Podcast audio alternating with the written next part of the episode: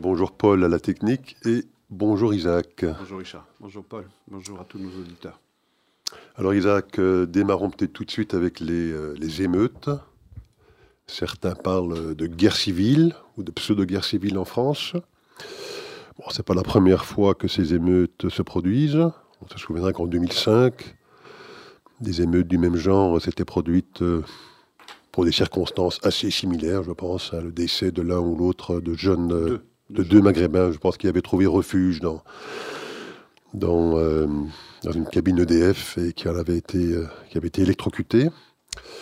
Euh, alors, c'est toujours les mêmes débats une fois que ce type d'émeutes euh, se produisent. Donc, les gens de gauche, d'extrême gauche, font état de la cause sociale. hein, ce serait Lecture marxiste. exactement. Donc, c'est des populations qui sont euh, exclues euh, de la société civile, euh, qui sont dans des ghettos, à qui on ne donne pas l'opportunité eh d'avoir accès à l'éducation, au monde du travail, etc. Et que donc ce, ce sera, ce serait ça qui expliquerait totalement ce type d'émeute. Puis les gens de droite qui ont plutôt, eux, une explication de type civilisationnel.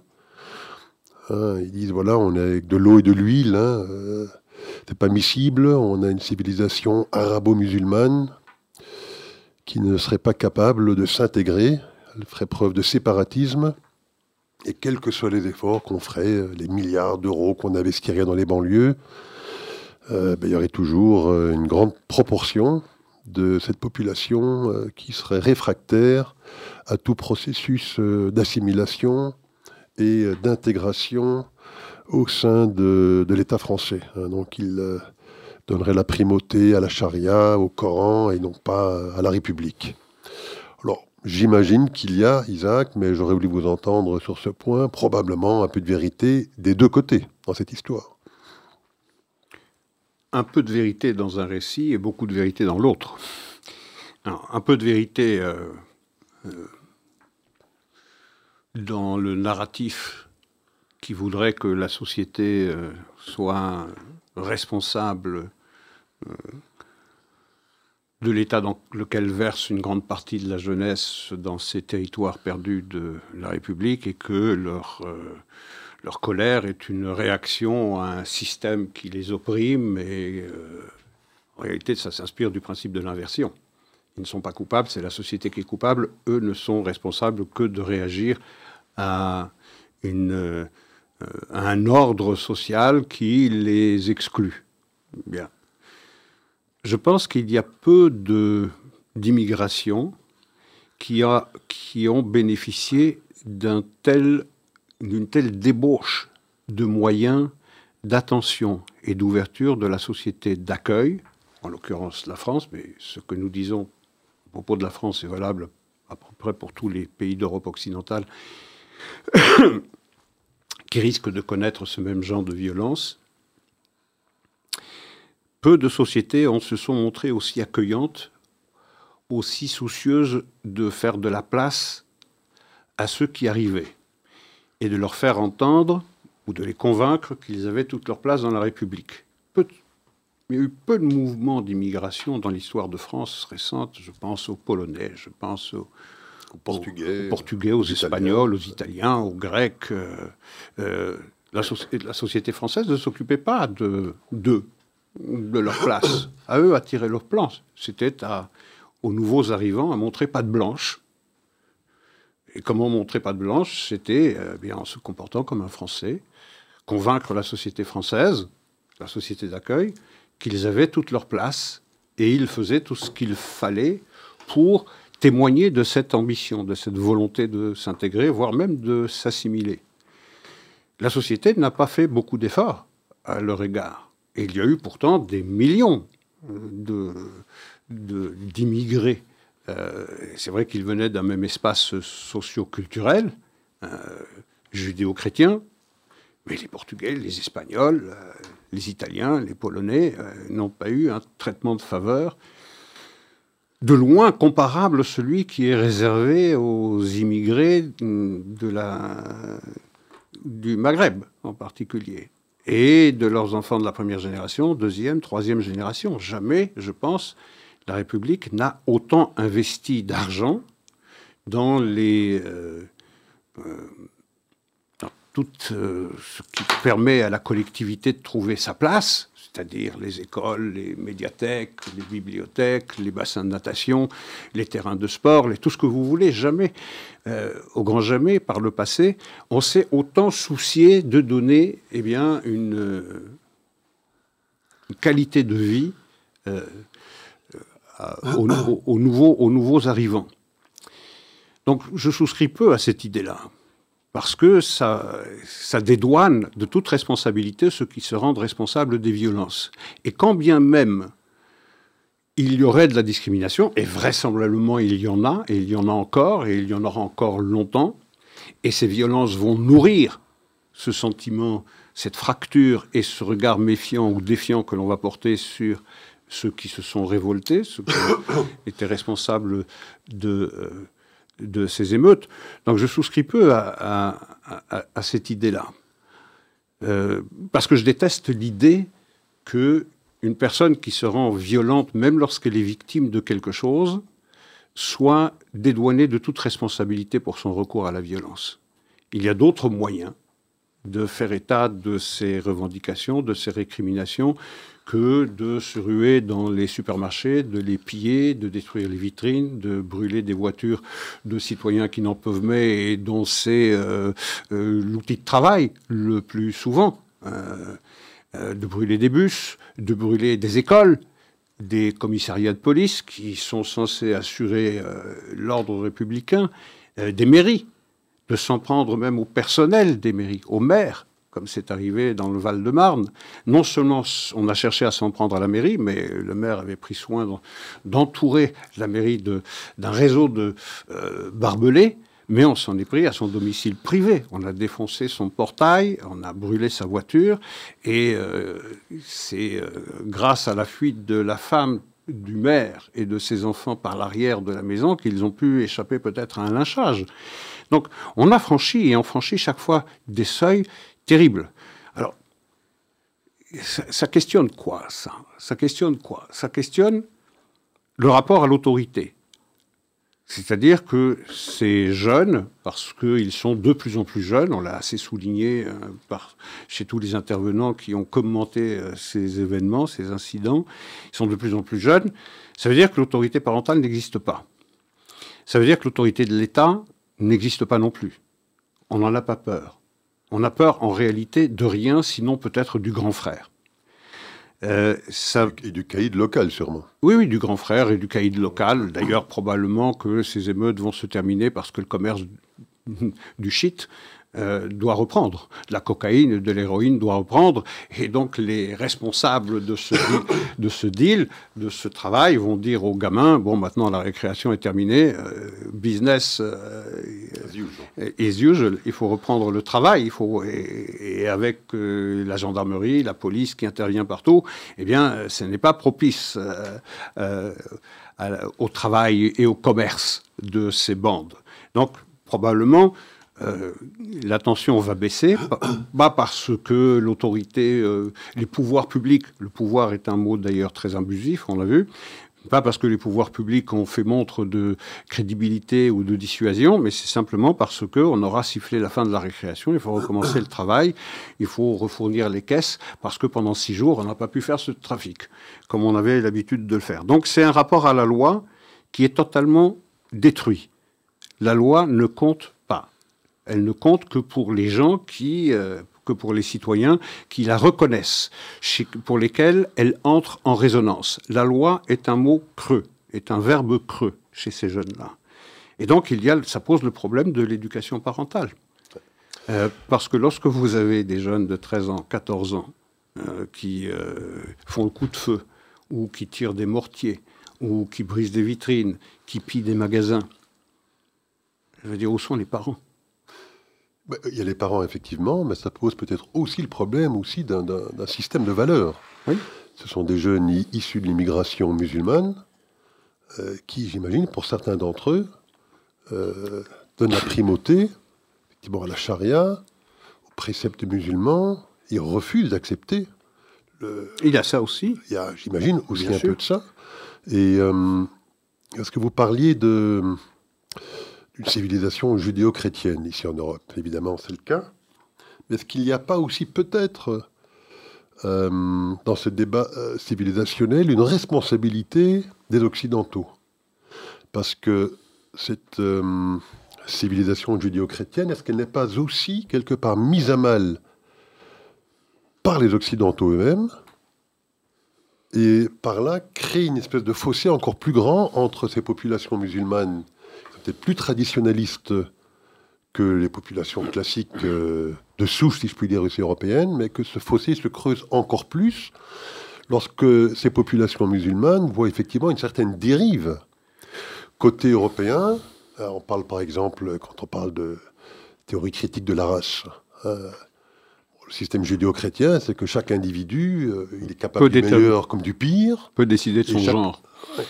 Voilà, mais je veux dire, mais mhm. au départ, chacun, normalement, sait qu'il est capable du meilleur comme du pire, et c'est une décision individuelle. Est-ce qu'on va vers le pire, vers le meilleur? Alors que là, lorsqu'on est dans la théorie critique de la race, la responsabilité individuelle disparaît.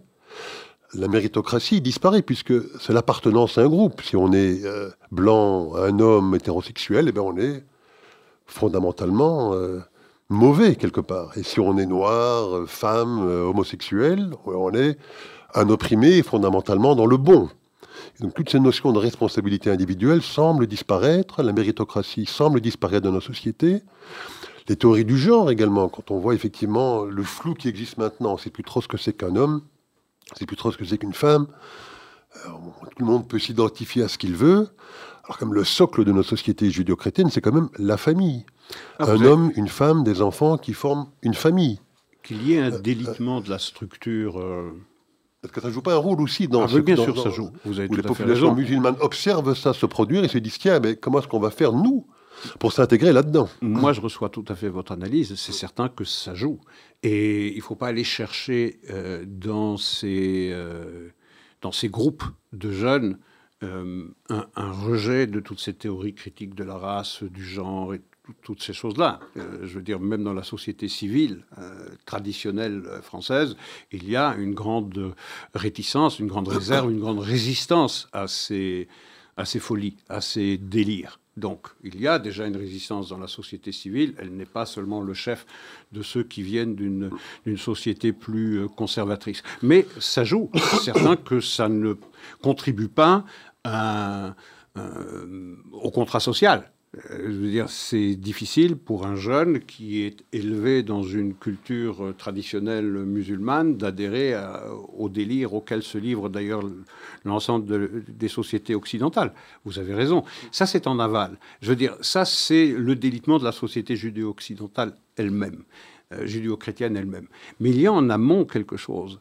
C'est que euh, cette société judéo-chrétienne peine à se définir comme telle je ne sais pas si c'était Giscard euh, ou, Chirac qui avait refusé d'inscrire dans la Constitution européenne le fait que l'Union européenne était euh, un espace chrétien. Un espace judéo-chrétien. était un espace judéo-chrétien.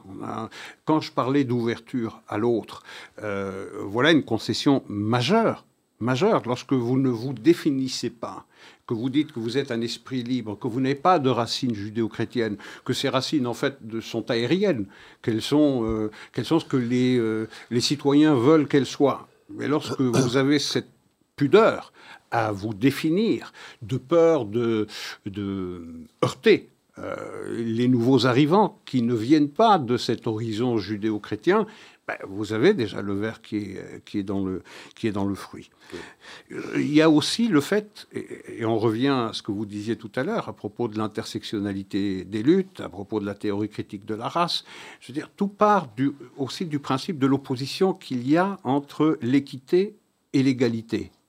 Et on y reviendra tout à l'heure à propos d'un jugement de la Cour suprême euh, aux États-Unis, euh, je ne vais pas anticiper sur le commentaire là-dessus, mais c'est la même chose. Euh, tout citoyen est égal devant la loi. Mais la Constitution ne garantit pas l'équité, elle garantit l'égalité. Et sur l'égalité le fond... des droits, mais pas l'égalité d'un résultat. Exact. dire. Mais c'est ça, c'est l'égalité des chances. Mais quant à l'égalité des résultats, ça, ça dépend de l'individu, de l'effort qu'il va déployer, de la discipline qu'il va, euh, qu'il va mettre sur lui, qu'il va respecter, euh, de ses capacités euh, intellectuelles, de ses capacités physiques. Enfin, peu importe nos sociétés garantissent la liberté, je parle de la France, la liberté, l'égalité, la fraternité, pas l'équité. Et c'est ça la grande différence. C'est ça le grand problème, la grande confusion morale. C'est aujourd'hui de prendre l'égalité pour de l'équité. Chacun est égal devant la loi, mais la loi ne peut pas garantir une égalité de résultat. Ça, c'est la responsabilité de chacun. Et là, je reviens à ce que vous disiez à propos de la responsabilité chaque citoyen est responsable de ses actes, euh, même lorsqu'il a des raisons. Vous savez, lorsque un, buraliste se fait euh, cambrioler, se fait piller, et qu'il a le malheur de répondre, euh, sauf si c'est de la légitime défense et que sa vie est en danger, eh bien, il sera jugé parce que et on a déjà dit ça à propos de certains Israéliens qui euh, estiment qu'ils peuvent se venger euh, des crimes qui sont commis dans leur propre communauté. Mais je veux dire, la personne qui réagit alors qu'il n'est pas en état de légitime défense, il sera jugé pour avoir fait usage disproportionné de la force, parce que ce recours à la force ne lui est pas attribué, c'est la société. C'est la même chose ici. Euh, quelle que soit leur récrimination, le recours à la violence n'est pas autorisé. Il est illégal. Et donc, ils doivent pouvoir répondre de leurs actes. Le problème, c'est que vous rappeliez 2005, euh, c'est qu'on n'a rien compris. On continue de mettre euh, la poussière sous le tapis. On se dit l'essentiel, c'est de calmer ses ardeurs. ça finira bien par se calmer jusqu'au moment où il y aura une nouvelle, même pas bavure. Je ne sais pas s'il y a eu bavure d'ailleurs de ce policier, on n'en sait rien, même si le président de la République l'a condamné en, estimant que l'action de ce policier, exemplaire par ailleurs, puisqu'il a été décoré plusieurs fois euh, pour sa bravoure euh, et pour son exemplarité, eh bien le, le président, donc le premier citoyen de l'État a estimé que son acte était inexplicable, je crois. Inexplicable et inexcusable. Ah, je veux dire, il n'y a pas eu encore de jugement, il n'y a pas eu encore d'enquête. On ne sait pas quelle est la responsabilité du policier. Peut-être est-elle engagée, mais dans ce cas, il faut que la justice dise euh, cela, et ça ne pourra être dit qu'au terme d'une enquête qui ne peut être diligentée que dans, dans le calme, la sérénité et la confiance dans euh, dans la justice. Mais non, le président l'a condamné. Mais on n'a pas entendu le président euh, dire quelque chose, assurer la mère de ce Naël de l'affection de la société, de la communauté nationale, lorsque Lola, cette petite Lola, a été découpée en morceaux, transportée en valise, et que la responsable était une, femme euh, algérienne frappée d'OQTF, c'est-à-dire d'obligation de quitter le territoire français. On n'a pas eu un mot de cela. On n'a pas eu un mot non plus du président de la République lorsque une, une femme âgée dans un EHPAD à 70 ans a été violée et puis poignardée. On n'a pas eu un mot. Pas eu un mot. Donc il y a deux, deux victimes. La victime avec un grand V et la victime avec un tout petit V. Donc ça ne va pas, ces choses-là. Et puis vous avez ce rapport ce rapport à la mort, ce rapport au deuil, je veux dire, vous perdez quelqu'un. Lorsque vous perdez quelqu'un, vous êtes prostré, vous êtes dévasté, vous êtes muet, vous êtes choqué, vous êtes incapable de, de dire ce qui, la peine qui vous frappe, quelle que soit votre responsabilité dans l'action du jeune qui a qui conduisait une Mercedes AMG de grosse cylindrée à 17 ans et qui a refusé d'obtempérer pour la cinquième fois. Euh, indépendamment de ça, pour une mère, c'est toujours une tragédie de perdre son fils. Mais bon, on l'a vu jucher sur le toit d'une voiture comme une rockstar, euh, souriante, euh, en disant qu'on veut notre révolution, se mettre sur la selle d'une moto et de, et de mettre les gaz. Euh, c'était son grand moment de gloire, comme disait Andy Warhol, son quart d'heure de gloire. Je c'est pas comme ça qu'on vit la perte d'un enfant. Donc il y a ce rapport aussi à la perte, ce rapport au deuil, ce rapport à la douleur. Et ça m'a fait penser, ça m'a fait penser à la manière dont certaines femmes de terroristes dans les territoires issus des territoires palestiniens célèbrent la gloire d'enfants qui ont été se faire, qui se sont fait tuer en assassinant un maximum de civils. Parce elles sont, fiers de ces actes. Et elles sont hein. fières, elles, glorifient l'acte. Et donc, il y avait quelque chose de, de, de, semblable dans cette espèce d'indécence de la mère qui, euh, dans une interview euh, donnée à TF1 ou France 2, euh, montrait un visage, d'ailleurs pas très éploré, mais qui, dans cette manifestation, était littéralement la vedette. Et il y avait quelque chose de totalement indécent dans ces images. Totalement. Moi, je partage votre opinion. J'ai vu ces mêmes images. Oui, effectivement, j'ai été très choqué. Ce sont les images qui m'ont presque plus choqué que les émeutes elles-mêmes. Oui, oui, bien sûr. Tout à fait. Je suis d'accord. C'est pour ça que je parle du rapport à la mort, du rapport à la perte. Parce que ce qui fonde une société, c'est quoi? C'est pas c'est le rapport qu'on a par rapport à la vie et le respect qu'on doit aux morts. C'est ça qui nous définit, non? Euh, lorsque vous n'avez pas de respect pour la mort, vous ne faites pas partie de la communauté nationale. Le fossé est irréductible. On, ne peut pas le réduire. Ce n'est pas possible. Ce n'est pas possible. Alors j'aurais voulu quand même revenir un instant sur ce délitement hein, de, ce, système de valeurs judéo-chrétien. Vous avez dit qu'au sein de la société civile européenne, il y a aussi euh, un mouvement de résistance, mhm. certes, c'est vrai, on a quand même le sentiment que ce mouvement de résistance euh, n'est pas couronné de beaucoup de succès. On a quand même la sensation que euh, à chaque fois qu'un débat de société euh, est mis sur le devant, ben, c'est chaque fois, si je puis dire, la cause dite progressiste qui l'emporte. je ne sais pas si vous avez vu récemment tous ces débats sur les spécistes et les antispécistes. Bien sûr. les antispécistes, maintenant, euh, nous explique que des relations sexuelles entre des hommes, des femmes j'entends, des êtres humains et des animaux, ne seraient condamnables qu'à partir du moment où l'animal a mal. Oui, dans le cas de douleur animale. Le seul souci qu'ils ont, c'est la souffrance la douleur. C'est pas la moralité d'un acte sexuel entre un être humain et un animal, puisque pour les antispécistes, il n'y a pas de, hiérarchie entre les espèces, donc il n'y a pas de raison.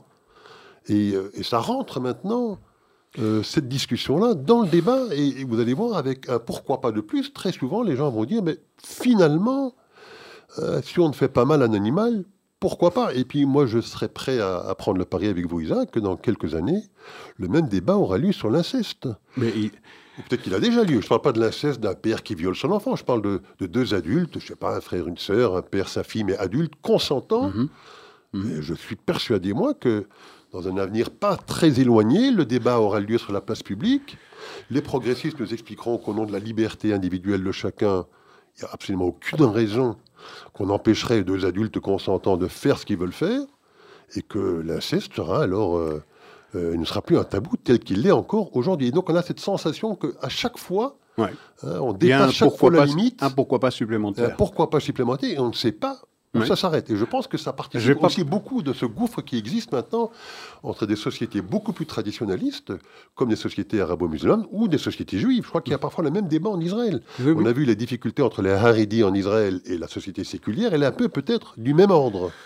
Alors, je ne vais pas faire prendre le pari avec vous parce que je suis d'accord avec l'idée que dans quelques années, si on suit la même pente, si on ne se reprend pas, si on ne retrouve pas un semblant de raison, euh, oui, on en arrivera certainement à un, délire euh, supplémentaire auquel on dira pourquoi pas. C'est comme la grenouille, vous savez, vous la plongez dans de l'eau bouillante tout de suite, elle va essayer de s'échapper, mais vous la mettez dans de l'eau euh, tiède et puis vous la chauffez petit à petit, elle s'habitue et elle finit par mourir. C'est un peu le cas de figure dans lequel nous nous trouvons. Nous sommes la grenouille dans une eau que l'on chauffe de plus en plus et on commence à trouver ça légèrement inconfortable. Maintenant, c'est très très difficile d'entendre euh, la majorité silencieuse. D'abord parce qu'elle est peu entendue, euh, elle est beaufisée, euh, elle est moquée, elle est méprisée. Ce qu'on entend sur la plupart des chaînes de télévision, dans les radios, dans les journaux, c'est un peu euh, les porte-voix, les porte-paroles de ce progressisme dévoyé pour qui tout peut être interrogé, tout peut être euh, questionné. donc on n'entend pas, on ne sait pas la je vais pas aller jusqu'à colère, mais l'irritation croissante qu'il y a dans les tréfonds de la société civile chez les gens qui, pour qui la loi entre en résonance, qui se reconnaissent dans la loi. On ne sait pas à quel degré d'exaspération ils sont. Et vraisemblablement, on aura franchi un degré d'exaspération muet avec cette affaire-là, avec ces six jours d'émeute. Peut-être y en aura-t-il un septième ou un huitième, mais peu importe. Mais on aura franchi un cap supplémentaire dans l'exaspération de la société civile. On l'entendra peu, de toutes les façons, parce que cette exaspération, cette irritation croissante dans la société civile ne sera pas relayée dans les médias, parce que ce n'est pas ce qu'on veut entendre. Ce n'est pas ce qu'on veut entendre. Donc c'est bâillonné. Il faut aller certaines chaînes de télévision pour entendre un, écho de cette exaspération, de cette irritation. Mais ça touche une cible relativement confidentielle encore. Mais même chez les citoyens qui n'ont pas l'occasion de dire cette exaspération, de dire cette irritation, de dire ce ras-le-bol, ce il y en a marre, on n'a peut-être pas des solutions, mais ce n'est pas à nous à les trouver, c'est à vous les politiques de faire preuve de courage et de créativité. Mais on en a marre, on en a assez avec, avec cela. Donc je pense que cette exaspération, elle grandit, même si on n'est pas capable de la mesurer et qu'on ne veut pas probablement la mesurer en se disant bon, ça s'est calmé, on attendra la prochaine fois et on verra comment on va, on va gérer l'affaire. Mais ça fait 20 ans que ça dure. Je veux dire, les territoires perdus de la République, Emmanuel Brenner, c'est-à-dire Ben Soussan, l'a écrit en 2002 en 2002 déjà. En 2005, un rapport qui euh, soulignait euh, l'explosion de l'antisémitisme dans la société civile française a été euh, enterré sous Jospin parce qu'il ne fallait pas fâcher, non pas Billancourt, mais il ne fallait pas fâcher les quartiers. On a vu d'ailleurs cette dimension antisémite dans les manifestations, puisque Mémorial de la Shoah à Paris, celui-là, je ne sais plus dans quelle ville de, je crois que c'était Rennes, a été profané. Donc, oh, des magasins juifs aussi, des insultes, des, des, euh, des, slogans antisémites ont été, ont été portés. Donc, il y a un, un, malaise grandissant dans la société civile dont on ne connaît pas le degré. connaît pas. Mais il ne faudra pas s'étonner, faudra pas s'étonner que face cette incapacité des pouvoirs publics de prendre la mesure de cette maladie qui gangrène toute la société civile. Il ne faudra pas s'attendre, il ne faudra pas s'étonner le jour où ils voteront, entre guillemets, mal. C'est oui, effectivement celle qui va tirer les marrons du feu.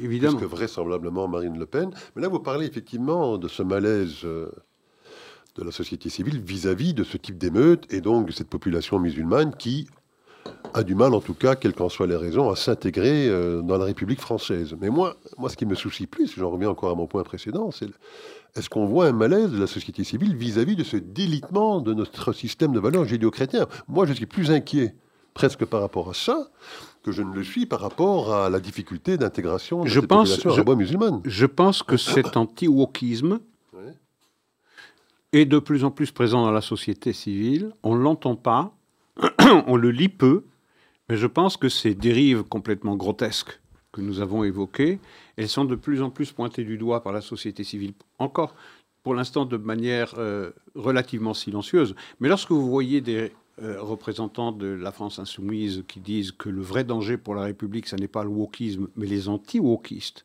ça veut dire qu'ils ont pris la mesure d'une résistance ou de l'ébauche d'une résistance. Est-ce qu'elle sera suffisante pour mettre un terme à ce délire? Qui risque réellement de nous plonger dans un chaos inextricable, ça je n'en sais rien. Mais, mais ce délire va plus loin, je pense, que le wokisme. Hein. Vous prenez par exemple, vous savez qu'en France... Euh, au sens large, hein, je parle de wokisme, au, sens très, large. Très large. En France, euh, on parlait souvent des États-Unis et de l'intervention volontaire de grossesse aux États-Unis qui pouvait aller dans certains États jusqu'à 9 mois. Oui. Vous savez que moi je ne savais pas, j'ai appris ça l'autre jour, qu'en France également. Oui, 30 juin au 1er médicale. Oui de grossesse. Donc Interruption médicale de grossesse jusqu'au 9e mois, il suffit pour la psychosociale. Voilà, il suffit pour la femme de. Alors ça a été passé à la Chambre, à l'Assemblée nationale, pas au Sénat, et c'est d'ailleurs pour la raison. Il n'y a pas si longtemps que ça. Oui, non, c'est passé le. dans la nuit du 30 juin au 1er juillet En 2000. plein été, quoi, lorsque Oui, oui, en la été. torpeur estivale. ouais. Bien sûr, au début de la torpeur estivale, ça s'est passé en 2021. Donc, dans cette nuit-là, l'Assemblée nationale a estimé qu'on pouvait interrompre médicalement une grossesse, pas une interruption volontaire de grossesse, mais une interruption médicale de grossesse jusqu'au neuvième mois, Pour des raisons psychosociales. c'est ça, ce que j'allais ajouter, si la femme estime que sur un plan psychologique ou sur un plan social, elle n'était pas capable d'élever cet enfant, eh bien, on pouvait interrompre médicalement euh, la grossesse. L'Assemblée nationale a passé cette loi. La majorité en France en 2021, Oui. compte. Et là, c'est pas Et du il a fallu- ça. et C'est il a fallu la- du wokisme. Ouais. C'est de la folie furieuse. Ouais, ouais. C'est de la folie furieuse. On a déjà illustré ça dans certains États américains, d'ailleurs, où on peut, où on peut le faire, d'ailleurs, aujourd'hui. Parce que le Sénat, dans sa sagesse, le Sénat a, a, euh, a invalidé cela, n'a pas ratifié cette décision, et donc ça n'est pas devenu euh, une loi. Mais vous imaginez que une des deux chambres de la démocratie française a estimé que l'on pouvait assassiner un enfant à neuf mois, hein, à neuf mois, au motif que la femme euh, euh, se trouve dans une espèce d'inconfort psychosocial. Euh, oui, grande ça- majorité, parce que Oui, tous oui. les macronistes ont voté pour. Donc toute la gauche jusqu'au centre de Macron. oui, oui, tout à fait. Ouais. Tout à fait. L'Assemblée générale, donc c'est quand même les élus du peuple qui votent une telle, euh, une telle loi. absolument. Mais vous savez, je crois que depuis le début, la France se cherche un George Floyd. La France se cherche un moyen de défendre de police, dire que la police tue, comme dans les mots de Mélenchon. C'est la police, c'est pas un policier qui a tué pour une raison que l'enquête élucidera. Non, c'est la police qui tue. Donc la police est tueuse d'enfants. Et donc elle est l'émanation d'un d'un racisme systémique. Ce sont les mêmes mots que l'on retrouve aujourd'hui en France que l'on a trouvé il y a deux ans euh, à l'occasion de la mort de George Floyd et des émeutes qui avaient, euh, euh, qui avaient ensanglanté les villes de Portland, de Baltimore, de San Francisco et de dizaines de villes démocrates. Des dizaines de villes démocrates. Mais on, trouvait, lorsque ça se passait aux États-Unis, on trouvait en France en particulier que cette colère, elle était parfaitement audible, qu'on pouvait comprendre cela. Mais une fois que ça touche nos rivages et que ça blesse nos citoyens, notre quotidien, alors là, ça change. Ça change. Mais il y a cette recherche perpétuelle d'un martyr qui va incarner cette, cette révolte euh, et, lui donner ses lettres de, de, de noblesse. Bah, tout ça pour dire que ce délire wokiste, tel qu'on l'appelle, je crois que il va bien au-delà de, Ah, mais je suis d'un pur délire wokiste. hein. Il gagne vraiment des pans entiers de la société, jusqu'à, par exemple, des centristes comme euh, Oui. le système, le, le- le parti macroniste. Oui, oui, tout à Et fait. aux États-Unis, tout le parti démocrate. Enfin bon, donc on se rend bien compte quand même qu'il y a une, Mais la une pression. contagion de ce genre d'idées. C'est la va bien au-delà de ces extrêmes. Vous avez raison. wokiste, hein. Mais c'est la pression médiatique. C'est la pression médiatique. Chacun, chaque responsable politique veut passer pour progressiste, veut passer pour tolérant, veut passer pour quelqu'un qui, euh, euh, qui ne dit pas non tout de suite, mais euh, pour qui tout est raisonnablement sujet à réflexion et à questionnement. Donc on ne veut pas passer pour le beauf, on ne veut pas passer pour le réactionnaire de service, pour le trumpiste, pour le Orban. Donc il y a cette pression sociale. On ne veut pas être fascisé. Euh, parce que on parle beaucoup de fachosphère, mais il y a l'anti-fachosphère, celle qui vous déclare la mort sociale dès que vous tenez un propos euh, qui va à l'encontre de ces dérives progressistes. Parce que ceux qui parlent aujourd'hui dans le poste, ce sont des gens qui euh, souscrivent à cette dérive, qui, euh, d'une façon inconsciente et totalement inouïe, contribuent, participent de, cette, de ce délitement, comme s'ils le recherchaient, comme s'il y avait une espèce de, de plaisir malsain à voir ces sociétés se déliter, qu'elles explosent, que ce chaos s'installe, et puis on voit bien ce qui va en sortir. Et lorsque vous avez des propos comme Mélenchon, qui déclare qu'il euh, ne faut pas appeler au calme, qu'au contraire, euh, ce ne sont pas euh, les jeunes qui se sont ensauva- en- ensauvagés, mais il déclare que ce sont les riches et les nantis qui se sont ensauvagés. C'est eux les sauvages. C'est l'ordre social qui s'est ensauvagé Donc vous voyez, c'est presque un appel à la rébellion, c'est presque un rapport, une incitation à la violence, mais c'est puni par la loi. Alors, on va voir, la loi devrait euh, sévir. Encore une fois, c'est pas un mal qui frappe seulement la société française. Hein. En Israël, c'est pareil. En Israël, c'est pareil, avec des personnalités politiques de premier plan. Je pense à Ehud Barak, je pense à Olmert, je pense à Yair Golan, l'ancien chef d'état-major de l'armée israélienne, qui dit qu'il faut recourir à, la, à, l'illégalité. Du moment qu'elle ne soit pas violente, mais à l'illégalité, il faut la revendiquer. Donc il s'agit de sauver la démocratie. Voilà, il faut sauver la démocratie. Mais là, il faut que la loi soit dite dans toute sa rigueur si on veut rétablir l'autorité de l'État, si on veut faire appel à l'autorité parentale, je veux dire, il y a des moyens. Il y a des moyens. Il y a un moyen le plus simple. Le moyen le plus simple, si vous voulez euh, rappeler le parent à son premier devoir d'éduquer un enfant, eh bien, c'est de dire, si vous ne tenez pas vos enfants, eh bien, vous serez privé d'allocation familiale. Vous serez privé de tous les avantages euh, euh, dont la, République est prodigue on n'en fait rien. Isaac, nous avions, euh, au début de cette émission, en avant, on avait hésité à parler de ce sujet des émeutes en France. Nous avons passé 40 minutes dessus. je crois que c'était quand même été utile pour euh, au moins débattre de ce sujet. Mais alors passons peut-être maintenant aux États-Unis, parce qu'il y a des, sujets, effectivement, vous avez fait euh, mention... Des points de contact. Hein, de, voilà, des points de contact avec des décisions importantes prises par la Cour suprême américaine la semaine dernière. Ils ont pris trois décisions. Je pense qu'on aura du mal à toutes les commenter aujourd'hui.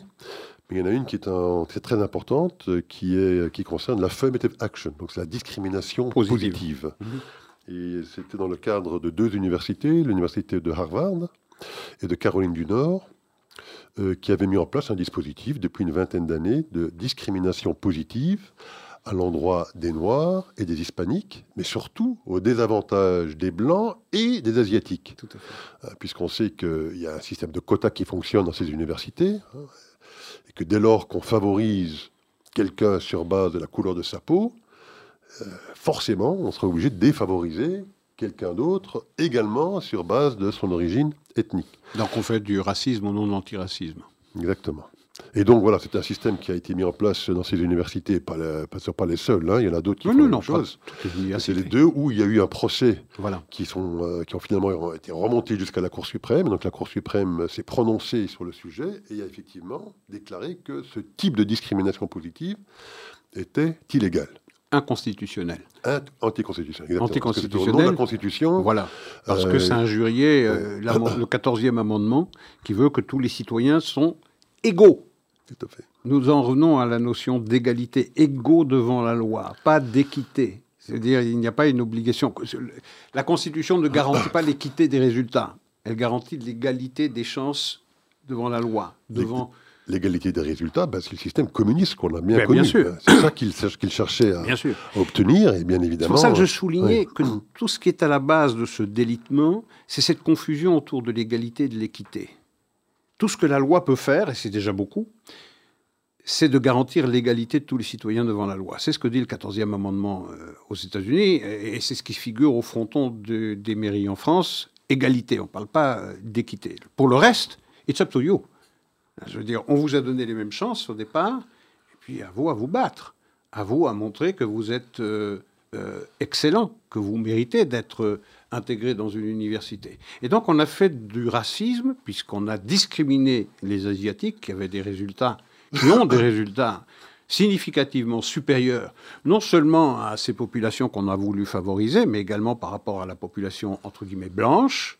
Euh, on les a discriminés puisque les admissions de ces euh, étudiants euh, asiatiques ont fortement diminué au profit de, de ces populations favorisées. Et donc on a fait du racisme au nom de l'antiracisme. Euh, vraiment, c'est l'arroseur arrosé. Et, la Cour suprême, par une majorité de 6 contre 3, a enfin décidé de redresser ce tort. Tout à fait. Et euh, ce qui est surprenant, parce qu'effectivement, euh, toute la gauche américaine s'est émue de cette décision, mais elle était beaucoup moins émue lorsque, dans les années 60, je crois, Martin Luther King a fait son fameux discours hein, I have a dream. Que disait-il euh, I want to uh, judge people by the content of their character and not by the color of their skin. Et toute la gauche américaine avait applaudi à tout rompre. 60 ans plus tard, euh, c'est la logique exactement inverse. Ce qui est aussi assez étonnant dans cette histoire, c'est que la toute dernière juge qui a été nommée en environ 5-6 mois, je pense. Ketanji Jackson. Oui, une noire américaine, une femme noire. Euh, évidemment, elle a voté contre. Euh, ça, ça n'a surpris personne. Mais il faut se souvenir que Joe Biden, lorsqu'il était candidat démocrate à la présidence républicaine, à la présidence des États-Unis, avait déclaré dans son programme euh, que s'il était amené à nommer un juge ou une juge, ça serait forcément une femme, noire. Euh, donc il faisait de la discrimination euh, positive, qui est maintenant jugée comme anticonstitutionnelle. Donc il y a déjà une question qui peut se poser sur la domination de cette femme. D'autant plus qu'à la Cour suprême, il y a déjà trois autres femmes. Donc ça fait la quatrième. Mhm. Il y avait déjà un autre noir, mais qui compte pas vraiment comme noir. Ah non, il, est républicain. Il est républicain et en plus très conservateur. Clarence Thomas, c'est... C'est un traître. Il n'y a pas un seul asiatique à la Cour suprême. Donc on aurait pu s'imaginer que s'il voulait faire de la discrimination positive, il aurait dit qu'il y a peut-être que le moment serait venu de nommer un juge asiatique ou d'origine asiatique. Que nenni, il fallait absolument satisfaire euh, la gauche progressiste du Parti démocrate et donc il fallait absolument une femme que ce soit une femme noire. Absolument. Alors deuxième décision qu'ils ont prise, euh, concerne la dette étudiante. Je voudrais dire à propos de, euh, même si c'est valable pour la deuxième décision, euh, c'est la réaction du président des États-Unis, de Joe Biden, qui fait beaucoup de remarques à Israël à propos de sa volonté de réformer le système judiciaire. Ben, il s'en est pris à la Cour suprême en, en, estimant que cette Cour suprême, pas la décision prise par la Cour suprême, mais la Cour suprême elle-même était anormale. Anormale. Oui, tout à fait. Eh ben, toute la gauche veut maintenant une réforme judiciaire aux États-Unis. debout, hein. oui, euh, veut une réforme judiciaire maintenant parce qu'on ne peut pas accepter, d'ailleurs, cette décision sur l'affirmative action, maintenant sur la deuxième décision que on va commenter, étudiante. la dette étudiante. Alors rappelons rapidement qu'avant les, les midterms de 2022, les élections du midterm, que pour des raisons bien évidemment clientélistes, Joe Biden a promis euh, l'abandon de la dette étudiante, donc il promettait la réduction de la dette de 10 à 20 000 dollars en fonction de la situation euh, familiale euh, des mhm. uns et des autres. Et de la couleur de la peau. Et euh, effectivement aussi en fonction de la couleur de la peau, pour peu que je pense que le, salaire moyen était de, moins de 120 000 dollars par an. Ça concernait, et ça concerne toujours 20 millions de personnes, donc on comprend pourquoi à quelques mhm. semaines des élections il a voulu faire cette annonce, alors qu'il savait pertinemment bien qu'il était elle aussi totalement anticonstitutionnel, puisque ce n'est pas un président avec un petit coup de baguette, magique de, de pouvoir supprimer 430 milliards de dettes américaines. C'est le rôle du Congrès américain, évidemment. Nancy Pelosi, qui était euh, la, patronne des démocrates euh, il n'y a pas si longtemps, jusqu'au midterm, justement, avait annoncé exactement la même chose il y a deux ans, lorsqu'on la mettait sous pression. Son aile gauche du parti la mettait sous pression pour essayer de faire passer. Et euh, ce genre de dispositif, elle avait expliqué à tout le monde que c'était tout à fait impossible pour le président, c'était au Congrès de voter ce type de dispositif. Mais elle n'avait pas les chiffres. Elle n'avait pas les chiffres pour le faire. Et donc aujourd'hui, alors la Cour suprême a justement décidé d'invalider euh, ce dispositif. Et donc voilà, maintenant on a de 20 millions de personnes qui s'attendaient à obtenir ces, euh, ces 10 000 ou 20 000 dollars qui, euh, qui se retrouvent le bec dans l'eau, Isaac. Oui, mais encore une fois, je veux dire, la Cour suprême, elle a fait du droit. C'est son travail. Dire, c'est pas un droit qui est garanti par la Constitution. Maintenant, si le Congrès veut décider d'accorder à ces jeunes eh bien, ce que le président leur a indûment promis, puisqu'il a été au-delà, il a dépassé ses pouvoirs, bah, que le Congrès le vote. C'est un peu comme ce qui s'est passé avec euh, Roe versus Wade l'année dernière, dont on fête euh, ces derniers jours le premier anniversaire.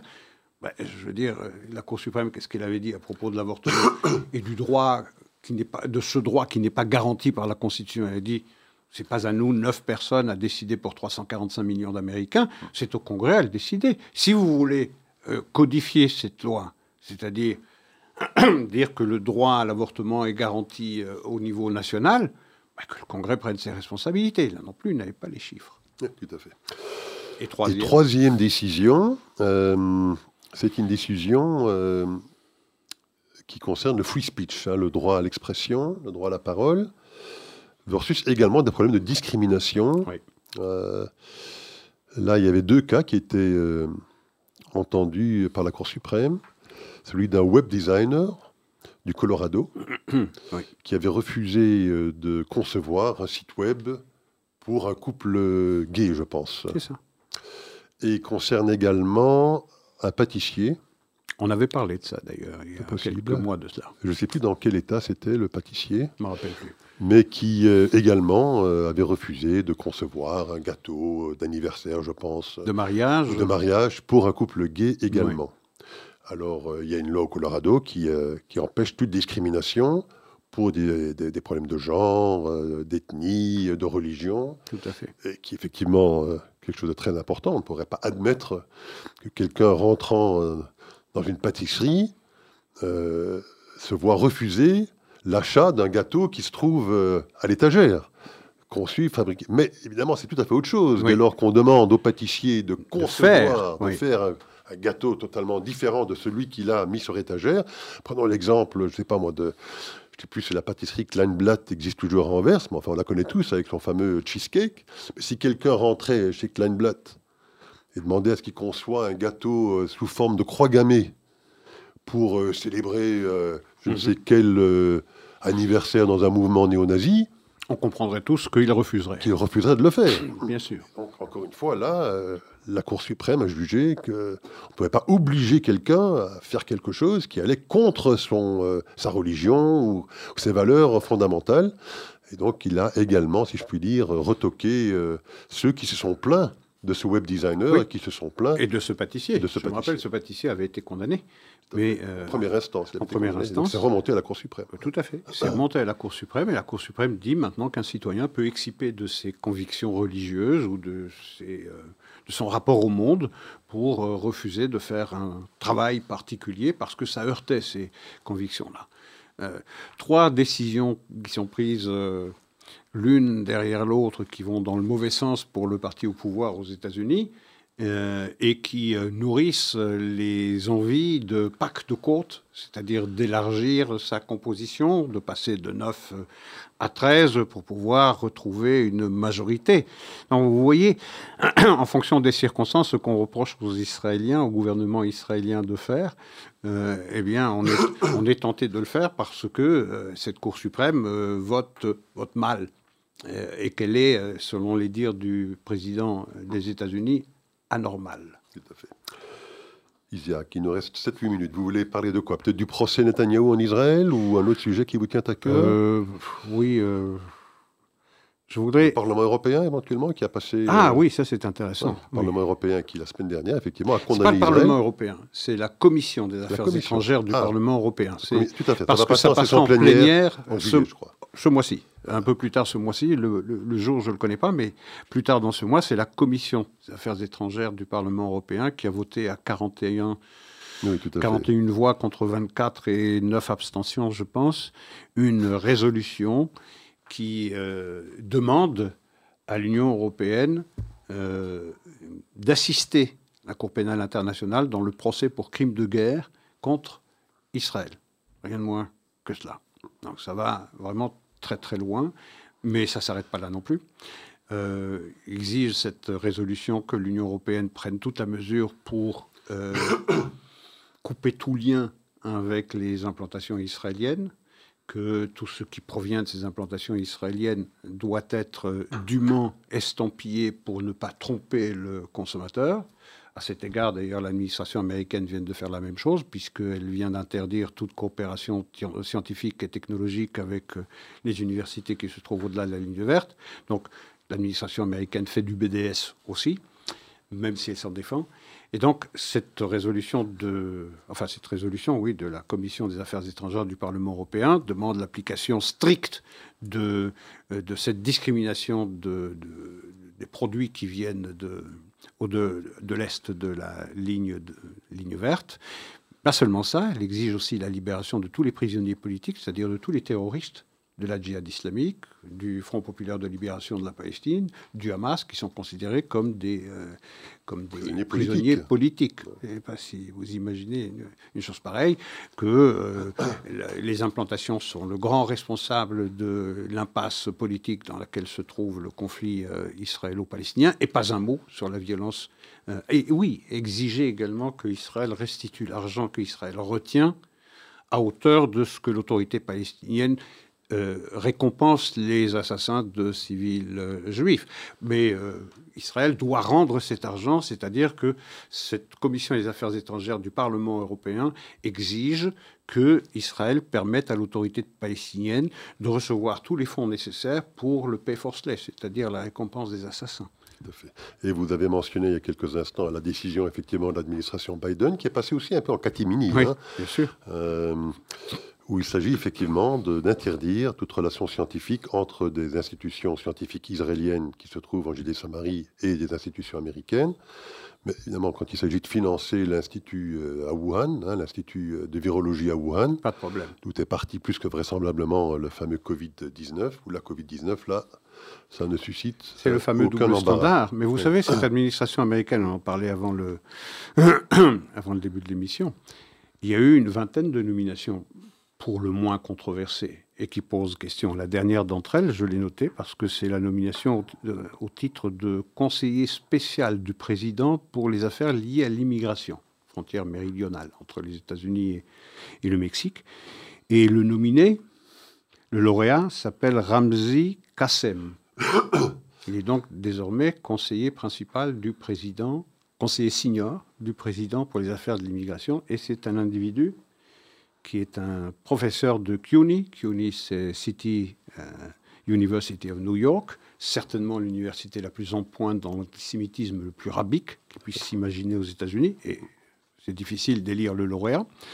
Mais c'est une personne qui a déclaré qu'Israël était responsable d'épuration ethnique et de rien de moins que de génocide. Ça lui a valu une nomination au titre de conseiller supérieur du président, conseiller senior du président en matière d'immigration. Bah, écoutez, ça, rejoint la logique des Oscars. Hein. Souvenez-vous, les Oscars ont décidé maintenant que pour pouvoir être nominé, euh, dans la cérémonie des Oscars, il fallait respecter toute une série de critères euh, de diversité. Il coche toutes les cases. Eh ben là, il coche toutes les cases, ce monsieur, et donc c'est pour ça, j'imagine, qu'il a été nommé à ce poste. Mais alors, le, paradoxe dans toute cette histoire, lorsque vous parlez donc, de cette décision de cette commission des affaires étrangères européennes, c'est qu'au même moment, au même moment, il y a 17 pays européens, euh, sous le leadership de l'Allemagne, qui décident d'investir dans un bouclier de défense aérien. Mm-hmm.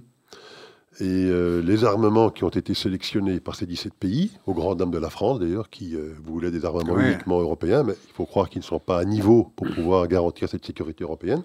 Mais en partie, ces armements viennent de l'État d'Israël. C'est le Haro 3 qui sera chargé dans ce dispositif de bouclier euh, d'assurer la défense contre les, les missiles à longue portée.